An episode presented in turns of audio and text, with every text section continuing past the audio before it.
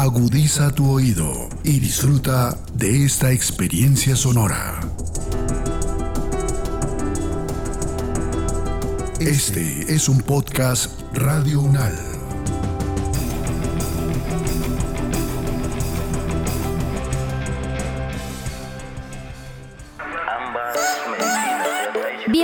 Saberes en Salud, un podcast creado para hablar sobre los avances en los diálogos de saberes interculturales en salud en la región amazónica.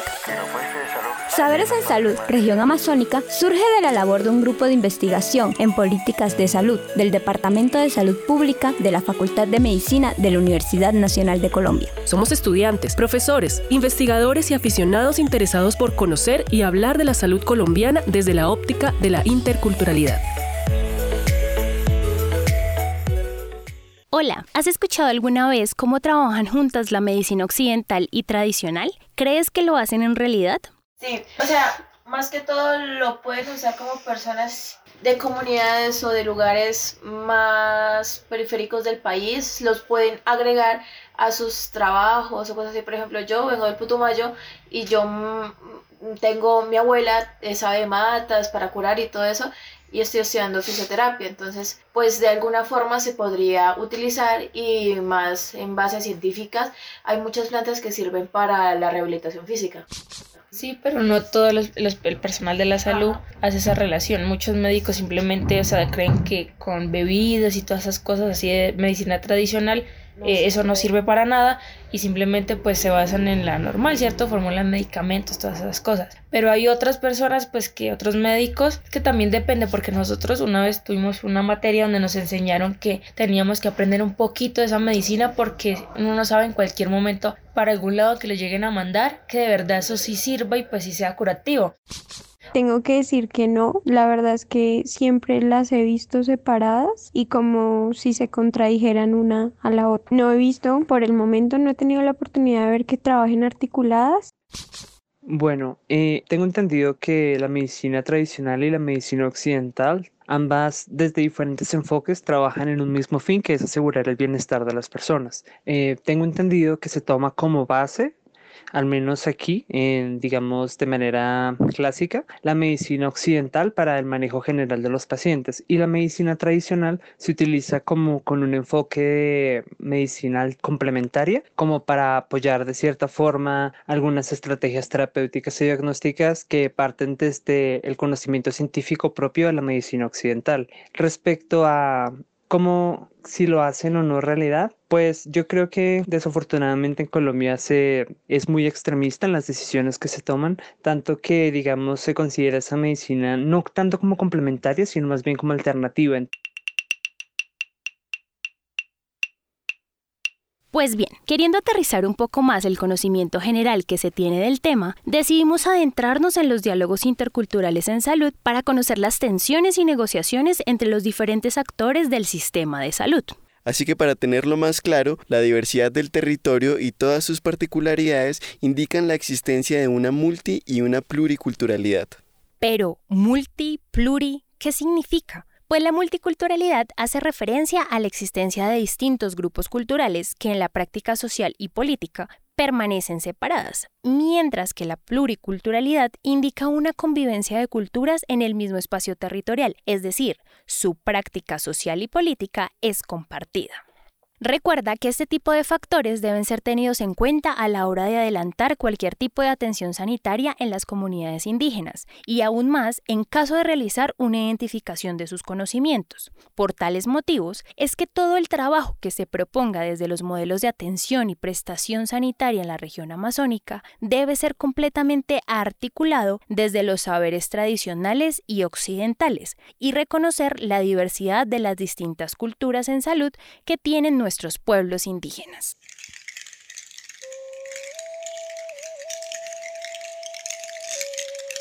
Toda la riqueza de conocimientos, de culturas y costumbres de la región amazónica indudablemente pueden llegar a colisionar en algún momento al tratar de entenderlos en determinados aspectos como son sus territorios y diversas cosmovisiones. Aquí las divergencias también hacen parte de la diversidad y justamente esto es lo que da lugar a las nombradas tensiones, negociaciones y diálogos entre los actores encargados de prestar un servicio de salud.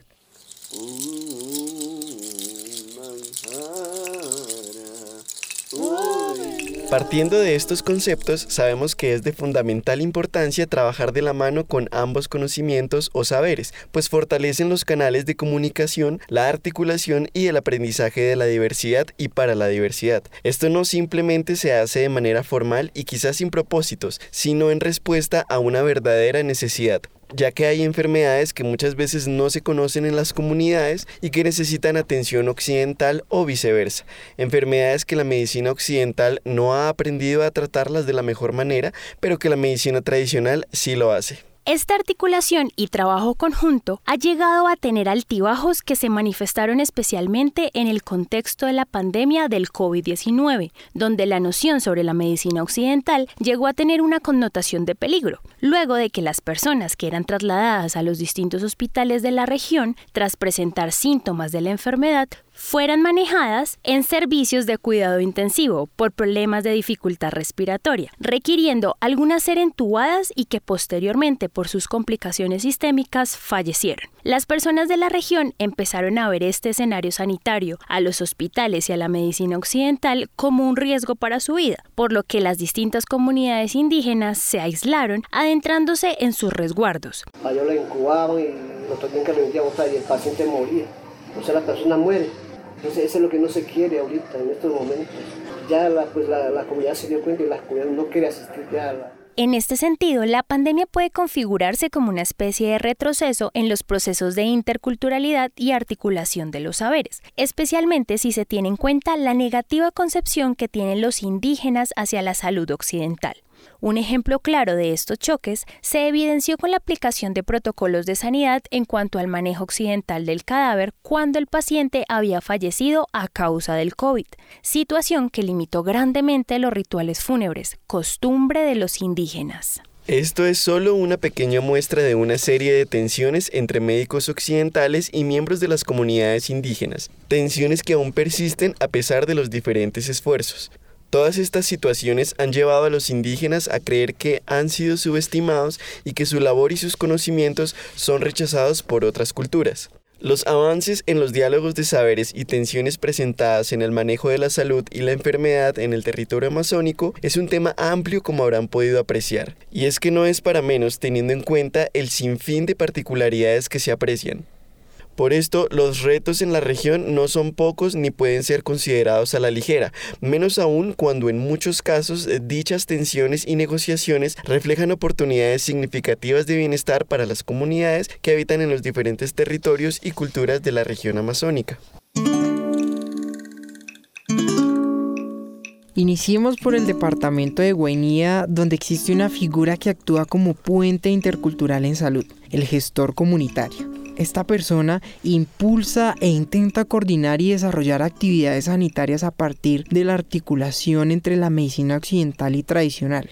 Pero a pesar de sus destacados esfuerzos, la falta de infraestructura y recursos no permiten obtener los logros que se quisieran en esta búsqueda de determinar el grado de implementación y de la interculturalidad activa en salud.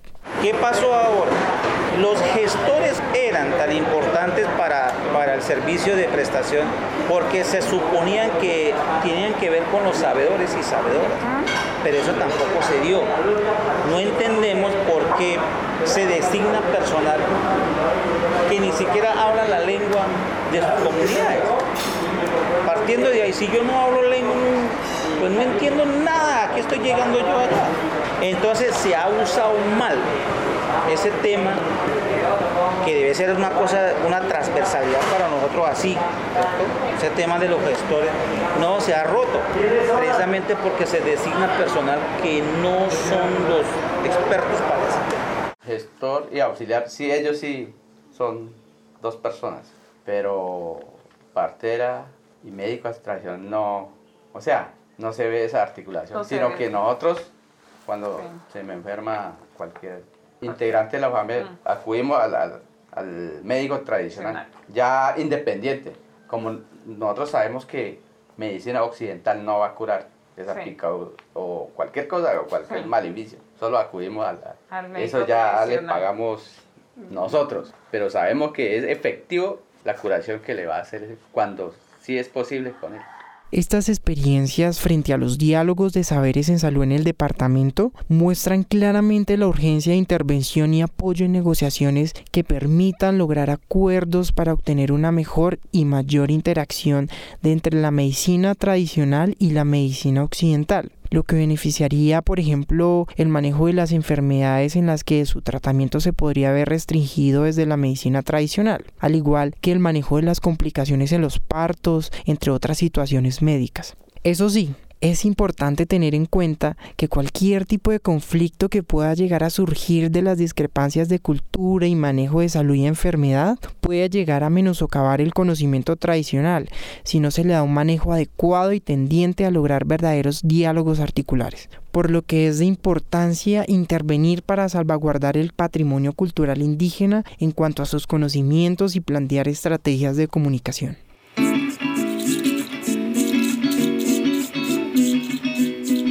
Ahora pasemos al departamento de Caquetá. Aquí se encontraron varias fortalezas que vale la pena destacar, así como retos que buscan mejorar y fortalecer aún más las interacciones existentes entre los actores de la medicina tradicional y la medicina occidental. ¿Se imaginan dónde la medicina occidental llegará a estos territorios imponiendo lo que para sus médicos es lo mejor para la salud? No sería ningún tipo de diálogo, ¿verdad? Pues bien, de eso fueron conscientes los médicos occidentales que llegaron al Caquetá en la época en la que las jornadas de vacunación contra el COVID-19 fueron desplegadas. Inicialmente se pretendía vacunar a todas las comunidades del territorio. Sin embargo, en aras de crear una verdadera articulación y respeto por las concepciones indígenas, se respetó con más ímpetu el consentimiento del paciente para poder suministrar los diferentes biológicos, respetando así su reticencia hacia lo desconocido, lo que también es muestra de interculturalidad. Una necesidad que surge en, las comunidades indígenas es precisamente esto es que en los territorios para, para, para fortalecer más la, la, salud intercultural, pues en los territorios no contamos con, con suficientes profesionales en materia de salud, profesionales indígenas, por ejemplo un médico indígena, un bacteriólogo indígena, bueno, todo eso porque pues, no, no, no, hay la, la, forma de que nuestros jóvenes se, se preparen. Aquí podemos escuchar que se identifican unas claras necesidades dentro de la articulación de conocimientos, que sin lugar a dudas contribuirían con el fortalecimiento de los diálogos en salud y con la confianza que los indígenas tendrían hacia la medicina occidental. Por otra parte, una de las barreras que se encuentran tienen que ver con la lengua que en muchos casos imposibilita o dificulta la comunicación entre los actores del territorio y los líderes de la medicina occidental y tradicional problema que con el paso de los años se ha acrecentado, dado que muchos indígenas expresan vergüenza o miedo de hablar su dialecto, por lo que muchos han decidido aprender español, especialmente los jóvenes, situación que no se desea dentro de la lógica de construcción de diálogos y negociaciones. Pues no tanto pues el dialecto, ¿no? Como el, el dividido en cuatro, el muca, el podde y el búho. Mi mamá hablaba del muca, y era la única que quedaba de los de por acá que hablaba bien. lo hablaba. Pero ella cuando cuando ella fue eh, eh, civilizada, bueno no tanto ella sino mi abuela, ellos fueron muy maltratados porque porque hablaban la lengua por los padres capuchinos. eso fue lo que ellos nos, nos narraron, ¿no? Entonces ellos decían, si a mí me pegan si a mí me maltratan, si a mí me castigan, si a mí me encierran por, porque yo hablo mi lengua y no hablo el, español, entonces para que mis hijos no sufran eso, pues no les enseño. Ante estas dificultades del diálogo de saberes con las comunidades indígenas del Caquetá, se ha visto la necesidad de fortalecer la interacción de las culturas, involucrando otro tipo de saberes, como el de la medicina occidental, en aras de salvaguardar la vida de las comunidades indígenas y crear un verdadero bienestar. Esta forma de reivindicar un escenario, ¿cierto? O sea, que mire el médico, Desde la academia, desde su formación y que mire este médico. Creo que estos dos conocimientos harán un bienestar común y un bienestar fuerte dentro de nuestras sociedades. Y decíamos en cierto momento de que Colombia es tan diverso y tiene tanto conocimiento que a la final de tanto conocimiento nos embolatamos nosotros mismos, ¿cierto? Porque no sabemos acomodar toda esta sabiduría, no sabemos ubicarla, no sabemos coordinarla, no sabemos entenderla, ¿cierto? De esa manera que pueda fluir cada uno de los, de los aspectos que tenemos nosotros pues, en, en, en el diario vivir. Con toda esta información recolectada sobre la interacción cultural, se reconoce entonces las necesidades del territorio y el camino por el que se debe proceder para fortalecer los diálogos de saberes en salud y las interacciones que tanto bien le harían a las diversas comunidades indígenas, como a los mismos actores de la medicina occidental dentro de la lógica de la formación intercultural.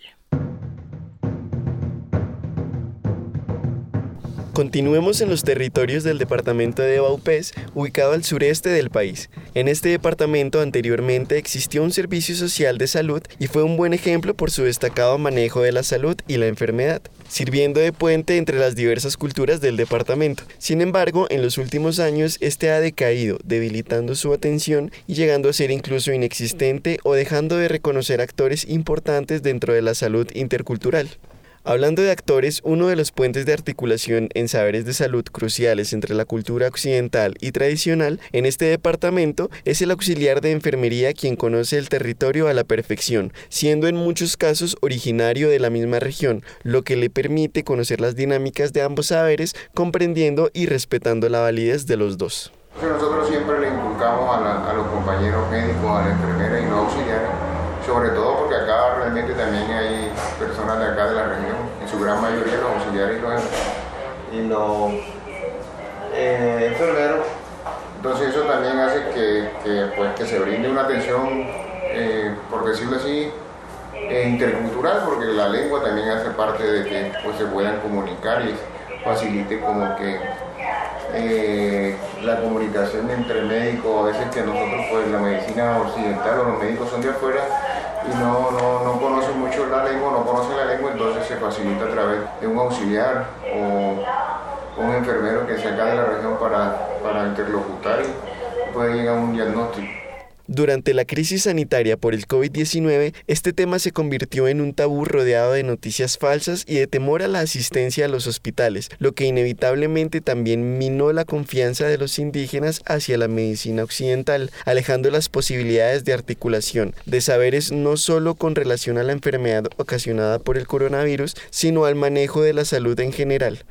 Sin embargo, pudimos escuchar relatos como este. Sí, acá utilizan, hay sabedores, acá hay, hay gente que maneja plantas medicinales, controlan, curan enfermedades. Sí, yo vi que acá nosotros con, para COVID tuve mucho miedo porque decían que estaba acabando todos los viejos, señoras, señor, bueno, viejito que tenía enfermedad no tenía salvación, sí, todo eso. Y dijimos que nosotros casi nos vamos de, de Seima para tirar. Yo les dije a mi señora, ¿cómo hacemos? Si escondemos a la selva, como eso va a mantener durante varios, varios meses. Es el contagio va por allá, por allá, por allá. Mientras nosotros estemos aguantando allá con ganas de comer, comiendo sardinas mojarra, sin cazabe, sin fariña, creo que nosotros no vamos a aguantar eso. Cualquier momento salimos cualquier lado, ahí nos coge el COVID. Pues entonces yo dije, acá están tomando plantas medicinales. Es el manejo, eso es lo que saben ellos. Listo. Yo les dije, yo voy a pensar, denme una cuya de ahí, yo también voy a curar. Voy a analizar qué va a pasar la vida nuestra, la vida de la gente, de los grupos étnicos. Voy a pensar. Si la cosa desde mi pensamiento, desde mi conocimiento, si va a haber muerte, bueno, nos vamos.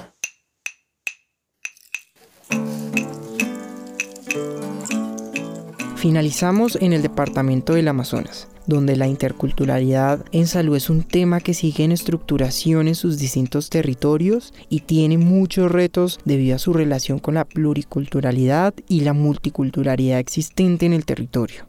La medicina tradicional indígena en el Amazonas juega un papel fundamental para la promoción de la salud y la prevención de la enfermedad. De ahí que en primer lugar se acuda a los servicios médicos tradicionales y si es necesario, posteriormente se realicen remisiones a los hospitales para lograr un mayor manejo. Paradójicamente, esta interacción ha sido algo indicativo sobre la debilidad o fortaleza de la medicina tradicional. Pero hay, dice que hay muchos curanderos, pero no, hay resultado. Eso es lo que yo estoy diciendo a ellos. Hay una debilidad grande. Entonces, ¿cómo el Estado, el gobierno va a valorar que de verdad hay conocimiento? El valor de eso es cuando se se disminuye remisiones, caso de remisiones. Quiere decir que los abuelos están trabajando, están preveniendo, están promoviendo, están curando, están sanando. Hay educación propia, PIP propia, porque la gente vive bien, no necesita nada de parte occidental.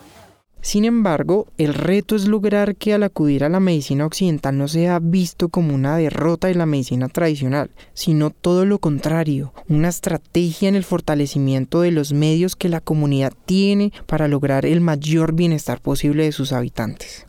Porque es la medicina propia para nosotros, pues bueno, porque nosotros mismos las medicinas tradicionales, nosotros mismos le producimos nosotros mismos le sembramos, de ahí ya curamos a las, a las personas que están enfermas, por ejemplo, ahorita el COVID, nosotros tenemos los remedios propios para eso.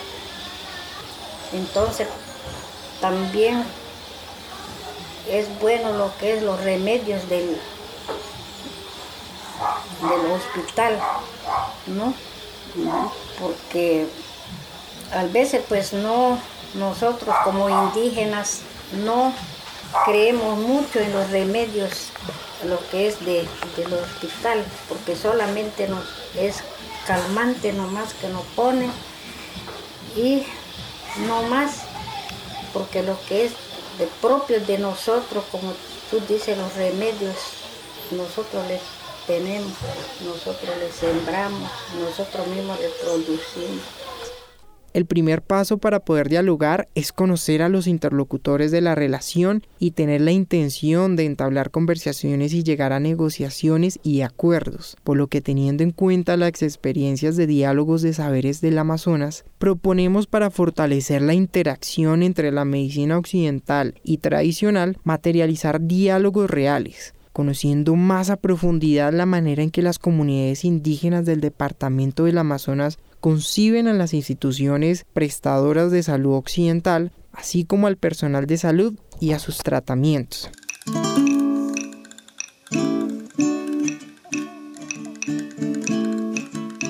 Para concluir con este episodio y finalizar este breve viaje por los diálogos de los saberes en salud, sus tensiones y negociaciones, es importante mencionar que en toda la región los esfuerzos del MIA ahora llamado Maite, se pueden considerar un modelo integral de atención en salud. Sin embargo, resaltan unos serios retos basados principalmente en la necesidad de formación del personal designado para materializar este proyecto de interculturalidad sanitaria, dado que se comenta que no cuentan con las destrezas necesarias para llevar a cabo un verdadero diálogo, toda vez que son personas que en algunos casos desconocen las comunidades con las que trabajarán, así como la lengua indígena que manejan, lo que de antemano constituye una barrera importante. Sumado a esto, hay factores como la falta de diálogo con los hospitales, con la academia y el Ministerio de Salud y Educación, que en su mayoría no reconocen la validez de los saberes tradicionales indígenas y que impiden la correcta implementación de este gran proyecto de atención intercultural en salud. Consideramos que cada territorio nos deja diferentes evidencias de tensiones y negociaciones entre los actores que están encargados de mantener la salud indígena. Podemos evidenciar que las herramientas están, basta con fortalecerlas y encaminarse hacia un bien común que ayude al bienestar de todos los actores del diálogo desde el respeto y el deseo de negociación.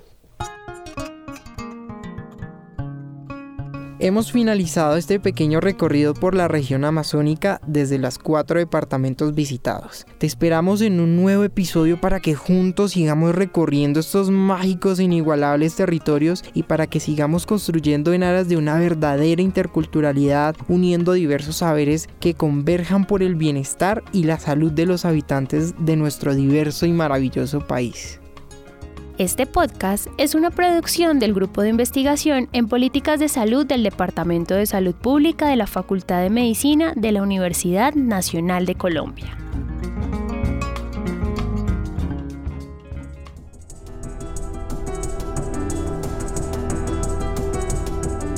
Las opiniones aquí expresadas son de entera responsabilidad de sus autores y solo comprometen a los realizadores de este podcast no representan necesariamente el pensamiento de Radio UNAL ni la posición oficial de la universidad.